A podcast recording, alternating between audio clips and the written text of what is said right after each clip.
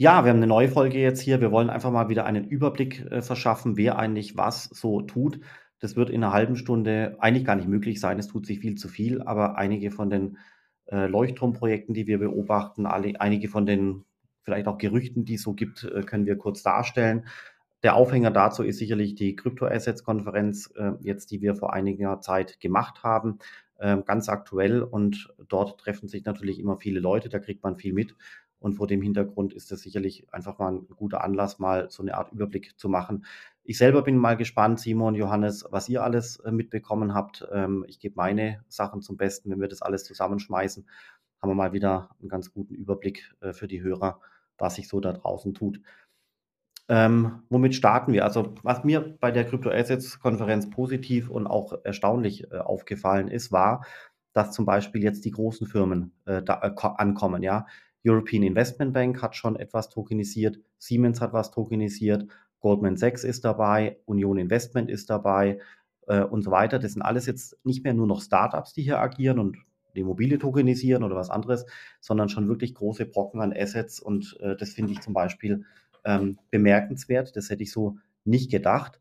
Im Gegenzug war es überraschend für mich, dass eigentlich Siemens der einzige große Industriekonzern ist, der sich diesem Thema also wirklich offen äh, hingibt. Äh, gleichzeitig sieht man neben Siemens eigentlich sonst kaum jemanden, der ähnlich progressiv Tokenisierungsprojekte äh, vorantreibt. Also ganz kurz zum Hintergrund. Siemens hatte ja eine, ein sehr großes Tokenisierungsprojekt gemacht. Ich glaube, es waren 50 Millionen. Im Vorhinein hatte die European Investment Bank ein Jahr zuvor auch ein größeres Projekt gemacht. Das sind so die Projekte, von denen ich gerade spreche. Und da geht es natürlich um Finanzierung von Unternehmen oder Projekten. Und deswegen finde ich es erstaunlich, fast schon schockierend, dass andere DAX-Konzerne oder Mittelständler äh, sich hier nicht äh, auf der Plattform äh, befinden und sich eigentlich außer Siemens, also von uns als Konferenz-Operator auch gar nicht mehr einladen lässt. Also hätte Siemens abgesagt, ich hätte nicht gewusst, wen ich sonst aus der, aus der gesamten deutschen Industrie eingeladen hätte, um ein Tokenisierungsprojekt dieser Klasse äh, vorzustellen. Deswegen Chapeau an Siemens, muss man so sagen. Ja, Hauk hoffentlich hier, Philipp.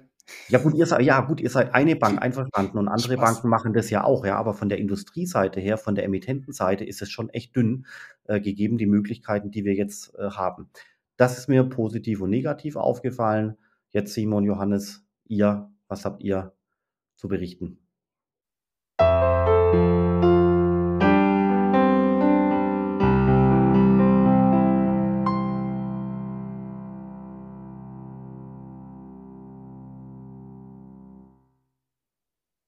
Ja, äh, vielleicht ganz kurz nur von meiner Seite aus, Philipp. Das sehe ich genauso wie du. Die so Industrieseite ist, äh, was äh, zumindestens, sage ich mal, die kapitalmarktrechtliche Anwendung von der Blockchain-Technologie betrifft, wenn man das jetzt mal so zusammenfassen kann, sehr, sehr zurückhaltend aktuell noch. Die Banken natürlich ganz anders. Ähm, ich denke, da kann ich jetzt ähm, wirklich berichten.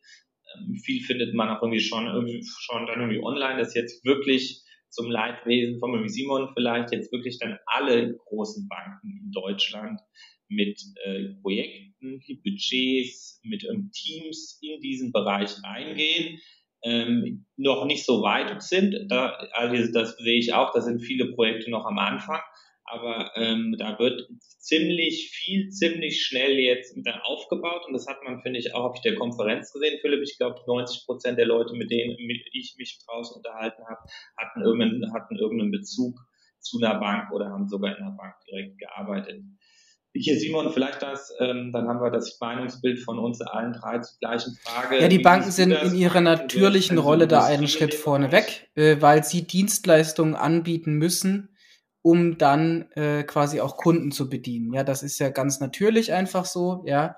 Ähm, und deswegen ist es für mich auch logisch, dass da die Banken einen Schritt vorangehen. Das Schöne ist, ich bin ganz beruhigt, weil aktuell denken viele Institute, wenn sie eine Lizenz haben, können sie direkt Geschäft betreiben.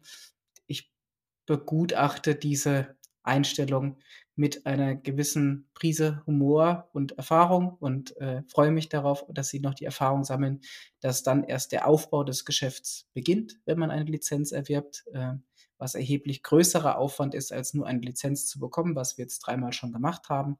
Aber das äh, ist dann nochmal ein zweiter Teil des Geschäfts.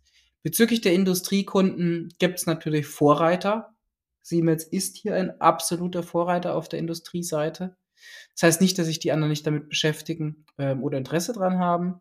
Aber so auch da in der natürlichen Rolle eines Vorreiters ist es natürlich so, dass sie zuerst Sachen tun. Ja, das ist aber schon so, dass wir auch merken, dass es von anderer Seite da Interesse gibt. Es gibt auch andere Firmen, auch im Industriebereich, die sehr groß sind, die, die Blockchain-Projekte schon äh, gemacht haben über Jahre hinweg. Äh, zum Beispiel äh, Bosch, ja, ist ein Unternehmen, das äh, auch da forschungsseitig sehr, sehr, sehr, sehr stark ist, die auch im Finance-Bereich mittlerweile eigene Leute haben, die da sehr fit sind. Äh, nur mal um ein Beispiel rauszugreifen, da gibt's mehrere. Äh, also insofern, ich erwarte ein langsames Wachstum. Ja, schon, aber weißt du, die Industrie in Deutschland und Europa besteht aus Tausenden von Mittelständlern. Und da ist es schon dünn, äh, dass wir außer Siemens eigentlich nicht wissen, wen wir einladen sollen. Das ist schon also wirklich dürr. Ja, Philipp, aber wir haben ja sogar mal eine eigene Folge zu Blockchain im Mittelstand gemacht, auf die wir an der Stelle verweisen können. Das heißt, wer sich für das Thema interessiert, der muss in der Historie mal ein bisschen kramen. Und unsere Schlussfolgerung war damals, dass der Mittelstand auch aus gutem Grund da ein bisschen hinten dran steht. Ja, weil der, aber das waren Anwendungen, das waren Blockchain-Anwendungen. Wir sprechen hier ja über Kapitalmarkt, mögliche äh, Dinge, also quasi faktisch Unternehmensfinanzierung. Und äh, 1000 Mittelständler haben 1000 Treasury-Abteilungen und ähm, müssen überall die Unternehmensfinanzierung stemmen. Also da, da gibt es schon viele Möglichkeiten, nicht nur für Siemens. Ja, wir haben, Simon, äh, du weißt es vielleicht sogar besser als ich, so Kryptoanleihen, die sind ja, ja eher so 25 veröffentlicht. Wie viel haben wir da aktuell? 20? Oder bis 30. Okay, also und, äh, und da sind drei, vier große Player dabei, ähm, aber der Großteil eben Mittelstand, wenn man das so nennt. Ich meine sogar so eine Solariumskette ja. oder so, also das ist ja ein klassischer Mittelstand. Doch, doch, doch, doch, ich glaube schon, dass man mich gehört hat. Ähm, Philipp, aber eine Solariumskette ist hm? quasi kein Mittelstand, das, das kannst du ja. mir nicht erzählen. Mit Mittelstand, da meine ich so äh, ein Hidden Champion, äh, der eine Produktionshalle hat und irgendwie was Tolles macht, aber eine Solariumskette ähm, Also Philipp, jetzt, jetzt mal deine persönlichen Meinungen über die Solariumskette. Also ich wäre beim Johannes ehrlich gesagt, ich würde mal vermuten, so eine, so eine Solariumskette wird wahrscheinlich auch, wenn die jetzt, sage ich mal, zehn also, Filialen haben, werden die wahrscheinlich also, auch einen Umsatz von irgendwie hier 15 Millionen Euro machen, hoffentlich, wenn es denen einigermaßen gut geht. Ich weiß es nicht, jetzt mal eine Schätzung. Das wäre also auch in den meisten Definitionen von Banken tatsächlich äh, Mittelstand, muss man festhalten. Na gut, dann habe ich eine andere. Als als Schwabe, wo die ganzen Unternehmen, äh, sitzen mitunter, habe ich Nee, du magst einfach Das ist jetzt auch eine Unterstellung. Das, das ist, einfach der Punkt. Ja, ja aber das merkt Aber wir halt zurück zum Thema. Was was haben wir noch, äh, mitbekommen? Also, interessant ist ja, äh, das Thema digitaler Euro haben wir ja diesmal ausgeklammert. Das haben wir in einer eigenen Konferenz verarztet, äh, weil es nicht zum Thema Kryptoassets passt. Und das Thema gibt jetzt auch schon so viel her, dass es tatsächlich ähm, möglich ist, da 250 Leute in einem Raum äh, zu versammeln zu dem Thema. Also das heißt, die EZB fängt hier an, äh, Gas zu geben. Aber sie hat extrem viel Widerstand. Äh, der Bankenverband, äh, dem gefällt es nicht so gut, was die EZB macht, äh, den verschiedenen Banken auch nicht so gut. Deutschland und Frankreich tun sich schwer mit dem, was die EZB da macht und wie sie es macht. Ja. das heißt, da das Thema digitaler Euro müssen wir auch noch öfters behandeln, weil das jetzt sicherlich in den nächsten Monaten ähm, noch ähm, relevanter wird. Was habt ihr noch beobachtet, so aus der, aus der Szene? Ja, ich würde direkt mal darauf eingehen, Philipp, wenn ich darf. Also mir gefällt das auch nicht, was die EZB macht, weil die aus meiner Sicht halt Quatsch macht, weil die da halt Leute draufgesetzt haben, die leider keine Ahnung von Blockchain haben, sondern irgendwelche IT-Projektmanager aus Payment Services, ja? Und dementsprechend, also wenn ich einen Maurer auf die Stelle draufsetze, dann baut er mir eine Mauer, ja? Wenn ich äh, einen, einen Klempner draufsetze, dann äh, stellt er eine Toilette hin. Und wenn ich einen IT-Manager hinsetze, der bisher Payment Services gebaut hat, dann baut er mir einen digitalen Payment Service dahin. Aber halt leider alles andere als einen digitalen Euro. So sieht die aktuelle äh, Entwicklung des digitalen Euros bei der EZB aus meiner Sicht aus. Deswegen äh, propagiere ich auch, wir werden in den nächsten fünf Jahren mindestens keinen digitalen Euro von der EZB auf irgendeiner Public Blockchain sehen. Ich glaube, das ist keine zu gewagte These. Ja, Äh, und dementsprechend haben wir auch nach meinem Verständnis nicht das, was ein digitaler Euro ist, sondern wir haben äh, einen weiteren Payment Service, der von der EZB statt PayPal, der bringt uns original gar nichts. Das ist also meine, meine persönliche Perspektive. Der wird sich auch nicht in irgendwelche wirtschaftlichen Prozesse äh, irgendwo integrieren lassen. Deswegen ist es wirklich nur das digitale Portemonnaie und das haben wir heute schon mit PayPal. Also kein Mensch braucht dafür die EZB. Ja, ja. Simon, aber es gibt das Gerücht, dass nach den Osterferien äh, die EZB ähm, beginnt, den Fokus von Retail aufzuweichen auf andere Bereiche. Also wir werden es, äh, habe ich aufgeschnappt irgendwo, ich gibt auch keine Belegung, keine Referenz, aber äh, vielleicht äh, tut sich da was, Simon. Wir werden es wir werden sehen. Aber ansonsten ist es, ich hast du den gleichen Kenntnisstand wie ich, sehe ich auch so.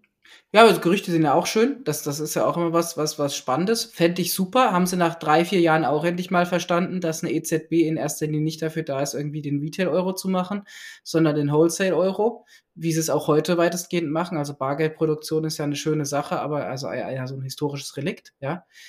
Ähm, schauen wir mal. Ich bin gespannt. Äh, dann muss ich auch aber diese Technologie erstmal von irgend sowas wie Target 2 abheben, also bereits existierenden digitalen Zahlungssystemen. Ja, also ohne Integration ins Produkt, sondern nur als reines Zahlungssystem wird der digitale Euro, so wie er jetzt aktuell angedacht ist, aus meiner Sicht original null Mehrwert liefern. Das ist meine These diesbezüglich. Würde ich auch so sein. Was haben wir noch aufgeschnappt? Also gerade ähm, das Thema CO2-Tokenisierung fängt an, sich recht dynamisch zu entwickeln. Da gibt es inzwischen eine ganz lebhafte äh, Startup-Szene von äh, Firmen, die sich damit beschäftigen, CO2-Credits auf Blockchain-Basis zu heben. Perspektivisch dann eben nach dem Mika-Regime, wenn es dann soweit ist, fand ich ganz spannend. Äh, auch interessant, die DWP-Bank, kennt vielleicht nicht jeder, aber die DWP-Bank ist sozusagen die Hintergrundbank, äh, die alle äh, Sparkassen, Volksbanken und weitere Apparate wie MLP mit Wertpapierdienstleistungen beliefert. Das ist quasi so im Hintergrund. Das heißt, sie hat letztendlich indirekten Kontakt zu 55 Millionen äh, Deutschen, äh, die eben über Sparkassen und Volksbanken dort äh, ihre Services haben. Und die DWP Bank ist dabei, ähm, Verwahrungsdienstleistungen für Kryptowährungen äh, zu entwickeln, sodass dann ab Herbst mutmaßlich die ersten Banken aus dem Sparkassensektor, Volksbankensektor oder eben jetzt in dem Fall der erste große Testkunde MLP mit Bitcoin-Verwahrung beliefert werden können. Das fand ich bemerkenswert, dass äh, das eben jetzt so langsam auch die Runde macht und äh, damit, ähm, glaube ich, im Herbst, also wirklich Millionen von Leuten in Deutschland Bitcoin bei ihrer Hausbank angeboten werden könnten. Vielleicht dauert es auch noch ein paar Monate länger, aber zumindest bestünde die Möglichkeit. Das fand ich erstaunlich, ja. Was habt ihr noch aufgeschnappt? Oder was tut sich noch so ganz generell? Also ich glaube, was man ja, was man ja schon sieht im Markt, ist irgendwo, ähm, dass äh, mehr Institute reingehen. Das ist jetzt nicht was, was sich erst auf der Crypto-Asset-Konferenz gezeigt hat. Und Johannes, du hast ja auch eben gerade äh, so ein bisschen angesprochen. Also man merkt, ähm, dass jetzt wirklich, glaube ich, nahezu alle Institute sich damit äh, beschäftigen so wie man von einzelnen Vorträgen dann mitbekommt, gibt es doch vielleicht noch vereinzelt sehr große Institute, wo man dann doch merkt, puh, ist auch ganz schön wenig, was vorhanden ist, ohne da jetzt irgendwie Namen äh, zu nennen. Aber ich glaube, hier im Call wisst ihr Bescheid. Äh, das ist schade tatsächlich, weil wir es halt in der Breite sehen. Ich finde es spannend, dass tatsächlich der Sektor der Volksbanken und Sparkassen über ihre, sag mal, Hausabwicklungsinstitute, also DK und DZ Bank, ja, kann man jetzt hier mal ja sagen, finde ich, sind beide sehr gut aufgestellt, machen eine sehr gute Arbeit, ja. Äh, kann man nicht immer nur mich selbst loben. Deswegen ähm, finde find, find echt gut, was die hier machen, setzen große Projekte hin.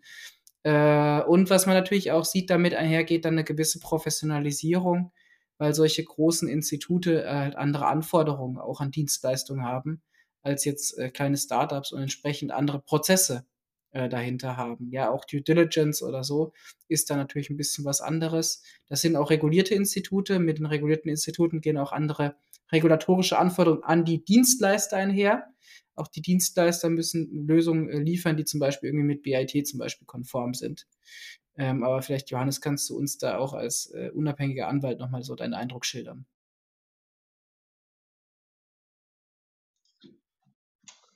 Ja, unabhängig, naja, also ähm, in der Tat, in der Tat ist es, ist es so, wie ihr beide ja richtig gesagt habt, und die Projekte sind ja auch teilweise dann bekannt öffentlich. Ähm, äh, dass es jetzt ähm, von sehr viel, von den großen Banken, die dann in Deutschland eigentlich von dann allen, muss man sagen, die einen sehr äh, großes äh, Retail-Segment bespielen an Kunden, äh, die ein oder andere Überlegung, den ein oder anderen Prozess gibt, bei dem einen weiter fortgeschritten, bei dem einen weniger fortgeschritten wird, dass man in, in naher Zukunft, und hier reden wir von Monaten, vielleicht einem Jahr, ähm, wie man bis jetzt über so eine Online-Banking, dann die, dann die Depotfunktion eben Wertpapiere kaufen kann, mit einem sehr vergleichbaren Prozess gegenüber dem Endkunden zumindestens vergleichbar, äh, auch in Kryptowährungen investieren kann, wie den Bitcoin. Also das wird kommen. Ja, da gibt es äh, viele tatsächliche, prozessuale und äh, dann rechtliche dann Hindernisse aktuell noch, ähm, die diese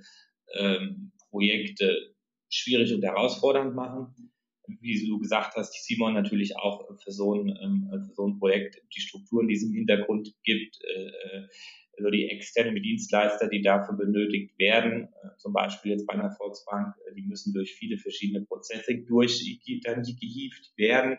Ähm, das ist schon sehr aufwendig. Allerdings muss man ja dann auch sagen, ist es zumindest sehr wahrscheinlich, dass wenn jetzt, nehmen wir mal die Sparkassen in einem Jahr über die Online-Banking-Funktion den Kunden äh, die Möglichkeit geben, Bitcoins zu kaufen. Es wird starten wahrscheinlich mit wenigen jeder Kryptowährung, also nehmen wir jetzt mal den Bitcoin, dass das einem Sicherheitsniveau hat, was zumindest mit dem Wertpapierhandel, also was zumindest damit vergleichbar ist, wie wenn ich über meine Sparkassenfunktion, über die Depotfunktion eine VW dann Aktien kaufe. Vergleichbar, nochmal, bevor jetzt dann alle sagen, der hat keine Ahnung und so, es ist nicht das Gleiche, es ist was ganz anderes, aber dadurch, dass es eben äh, sehr hohe mit einem prozessuale und auch so dann regulatorische Anforderungen gibt und fairerweise, das kann ich vielleicht soweit darf ich aus dem laufenden Mandaten berichten, ist es hier sogar so, dass die Banken sagen, wir nehmen zum Beispiel gewisse Vorgaben, die es im Wertpapierbereich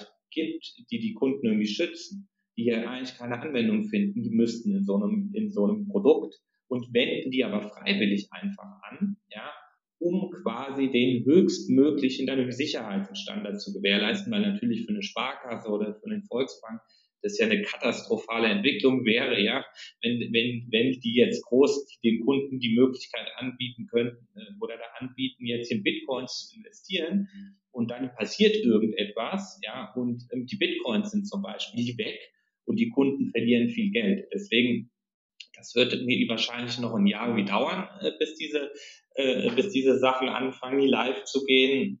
Aber dann wird das zumindest hier in Deutschland nochmal eine ganz andere Marke, dann die Durchdringung erfahren. Ja. Äh, was ist denn eure Meinung, wenn wir da jetzt so ein bisschen auf das Thema ja so abhieven? Wir hatten es ja auch hier schon mal so. Ähm, Philipp, vielleicht zuerst mal dich, dass man eben wirklich mittlerweile dann wahrscheinlich, du hast gesagt, 55 Millionen deutschen Bankkunden eine sehr einfache Möglichkeit gibt, hier eine Kryptowährung zu kaufen. Habe ich die nicht gehört? Oder? Ja, aber, ähm, wo war jetzt Hast die du Frage gehört, nochmal? Das habe ich nicht mitbekommen. Davon halte alles. Was du davon hältst. Ach so. Äh, das ist, also du hattest ja eben gesagt, 55 Millionen Kunden haben wahrscheinlich bald in einem Jahr oder wann auch immer die Möglichkeit über ihre Ja, also man, wenn die, wenn die äh, Banken sich entsprechend onboarden, gell, da gibt es noch viele Wenns und Abers, aber äh, zumindest quasi seitens des Anbieters wäre das möglich, das finde ich schon toll. Du, ich finde es ich finde es irre spannend, weil damit äh, man darf ja nicht unterschätzen, dass so eine Sparkasse oder eine Volksbank ein unglaubliches Vertrauen ausstrahlt äh, gegenüber ihren Kunden. Ähm, das kennen wir von Versicherungen, äh, vom Thema Baukredit oder ähnliches. Ja, eine, so eine Sparkasse in ihrer Solidität in der Fläche, in den ganzen kleinen Städten und so weiter, erzeugt schon ein unglaubliches Image, ein, unglaublich, ein unglaubliches Vertrauen. Und wenn jetzt so eine Sparkasse beginnt, Bitcoin anzubieten, ähm, glaube ich schon, dass dadurch äh, also viele Leute in Deutschland äh, sich beeindrucken werden lassen und äh, dann entscheiden, ähm, ein bisschen was in Krypto zu investieren. Ganz interessant an der Stelle ja auch die äh, Volksbank Bayern Mitte, das ist so der Raum Ingolstadt. Die, die hatten am 31.03. ein sehr großes Bitcoin-Event. Da waren einige hundert Leute da, also wirklich ein Event von der Volksbank Bayern Mitte nur zum Thema Bitcoin. Ähm, einige Stunden lang das ganze Thema technisch erklärt, von den Implikationsseiten her erklärt und so weiter. Und interessant ist Folgendes, habe ich wirklich also super faszinierend gefunden. Eine Bekannte von mir, die wohnt äh, in der äh, Holledau, das ist so die Art, das Areal, wo die A9 durchgeht äh, mit den ganzen Hopfengegenden, da wohnt die und hat dann eben letztens dort Geld abgehoben bei der Sparkasse und der Geldautomat hat Werbung gemacht für das Bitcoin-Event. Ja, also der Sparkassen Geldautomat, wo sie 100 Euro abgehoben hat, hat Werbung gemacht für das Bitcoin-Event äh, der dortigen ansässigen äh, Volksbank, sorry, nicht Sparkasse, sondern Volksbank, es war die Volksbank, nicht falsch, sorry, war durcheinander gekommen. Aber das fand ich schon irre, gell? Also was das für, äh, für Skurrilitäten erzeugt, ja. Äh, erstens, dass eine Volksbank so ein Event macht und dass dann die lokalen Volksbank-Geldautomaten eben beginnen, äh, Werbung für das Event zu machen, fand ich irre gut.